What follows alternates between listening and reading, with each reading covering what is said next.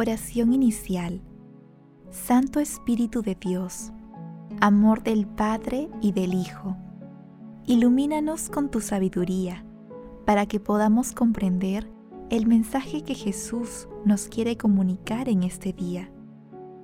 Espíritu Santo, otórganos la gracia para que la palabra sea nuestra escuela de vida. Madre Santísima, intercede ante tu Hijo Jesucristo por nuestra petición. Ave María Purísima, sin pecado concebida.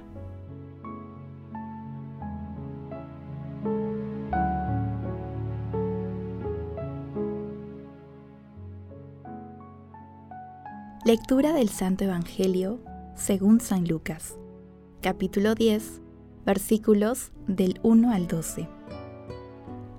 En aquel tiempo, el Señor designó a otros setenta y dos, y los envió delante de él, de dos en dos, a todos los pueblos y lugares donde pensaba ir él.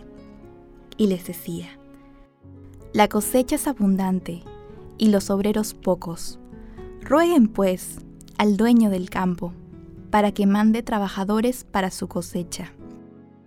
Pónganse en camino Miren que los envío como cordero en medio de lobos. No lleven bolsa, ni alforja ni sandalias, y no se detengan a saludar a nadie en el camino. Cuando entren a una casa, digan primero, paz a esta casa, y si allí hay gente de paz, descansará sobre ellos la paz. Si no, volverá a ustedes Quédense en la misma casa, coman y beban de lo que tengan, porque el obrero merece su salario. No anden cambiando de casa. Si entran en un pueblo y los reciben bien, coman lo que les pongan. Curen a los enfermos que haya y digan, está cerca de ustedes el reino de Dios. Cuando entren en un pueblo y no los reciban, salgan a la plaza y digan, hasta el polvo de esta ciudad que se nos ha pegado a los pies, lo sacudimos sobre ustedes. De todos modos, sepan que está cerca el reino de Dios. Yo les digo que aquel día será más llevadero para Sodoma que para esa ciudad. Palabra del Señor.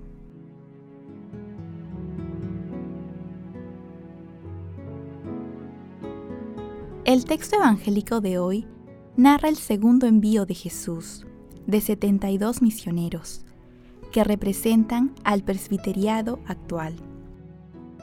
El primer envío fue el de los doce apóstoles, que representan al episcopado de la iglesia naciente, tal como se aprecia en Lucas, capítulo 9, versículos del 1 al 6.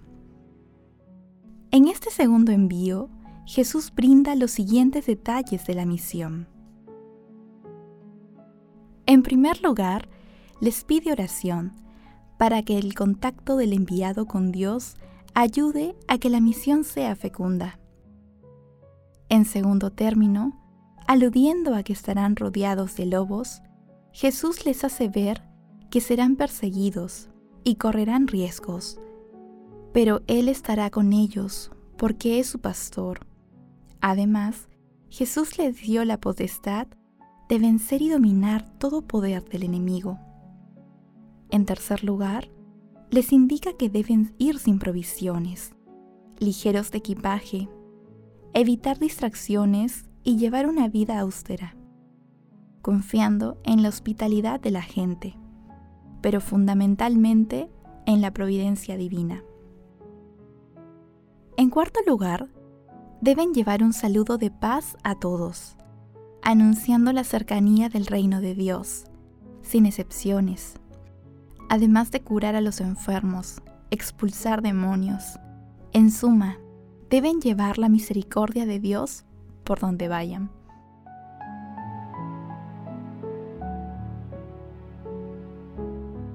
Meditación Queridos hermanos, ¿cuál es el mensaje que Jesús nos transmite el día de hoy a través de su palabra?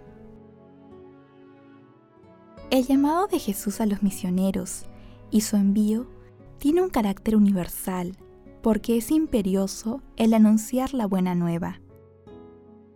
Todos estamos llamados a la misión de llevar la palabra de Dios y su amor a toda la humanidad, empezando por nuestras familias, centros de trabajo y estudios, comunidades o por donde vayamos. Un detalle importante es que la misión debe tener un carácter cercano con las personas a quienes llevamos la buena nueva. La clave está en identificar los detalles de nuestra vocación para la misión. Conscientes de que las recomendaciones de Jesús son muy diferentes a los criterios del mundo, respondamos desde lo profundo de nuestros corazones. ¿Tengo un corazón disponible para llevar la buena nueva por donde voy a través de mis acciones y conducta? La misión no es fácil, pero con la ayuda de Dios no es imposible. Que las respuestas a esta pregunta nos ayuden a ser misioneros muy activos de nuestro Señor Jesucristo. Jesús nos ama, pongámonos en camino.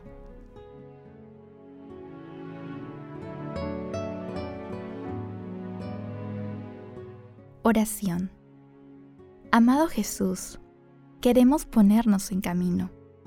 Te rogamos nos concedas también los dones apostólicos y misionales para anunciar la alegría de la salvación, que eres tú, amado Señor. Santísima Trinidad, Dios Padre, Dios Hijo y Dios Espíritu Santo, inspira y fortalece a la Iglesia en la misión de llevar el Evangelio y la misericordia a toda la humanidad.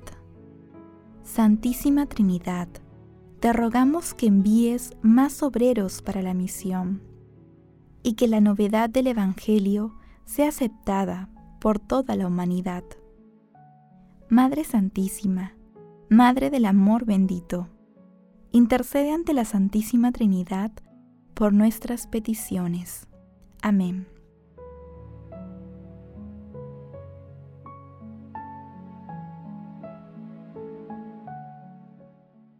Contemplación y acción. Hermanos, Contemplemos a nuestro Señor Jesucristo con la lectura de un escrito de San Ambrosio de Milán. Cuando Jesús mandó a los discípulos ir a su mies, que había sido bien sembrada por el verbo del Padre, pero que necesitaba ser trabajada, cultivada, cuidada, con solicitud para que los pájaros no saquearan la simiente, les dijo, Miren que los mando como corderos en medio de lobos. El buen pastor no podía temer a los lobos para su rebaño. Sus discípulos no fueron enviados para ser una presa, sino para difundir la gracia. La solicitud del buen pastor hace que los lobos no puedan emprender nada contra los corderos que envía los envía para que se cumpla la profecía de Isaías. Llegará el día en que lobos y corderos pasarán juntos. Por otra parte, ¿no han sido enviados los discípulos con la orden de no llevar ni tan siquiera un bastón en la mano? Lo que el humilde Señor les ha mandado, sus discípulos lo cumplen por la práctica de la humildad porque los envía a sembrar la fe, no por obligación, sino por la enseñanza, no haciendo servir la fuerza de su poder, sino exaltando la doctrina de la humildad. Y juzgó necesario unir la paciencia a la humildad, y de ahí el testimonio de Pedro en favor de Cristo.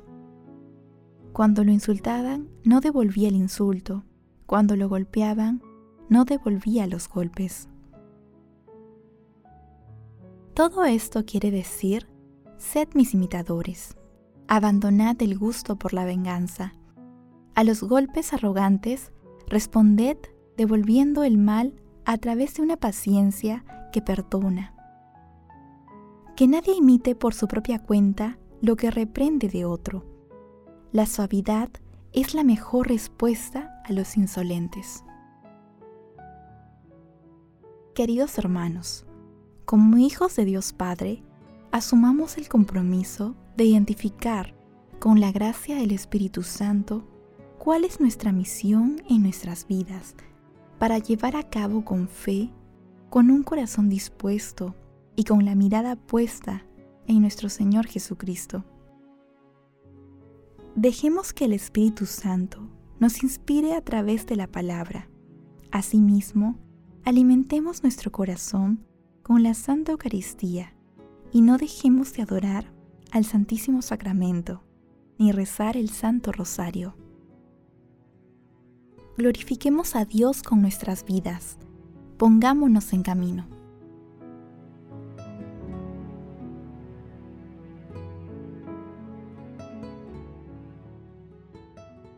Oración final. Gracias Señor Jesús por tu palabra de vida eterna. Que el Espíritu Santo nos ilumine para que tu palabra penetre a lo más profundo de nuestras almas y se convierta en acción. Dios glorioso, escucha nuestra oración. Bendito seas por los siglos de los siglos. Madre Santísima, intercede ante la Santísima Trinidad por nuestra petición. Amén.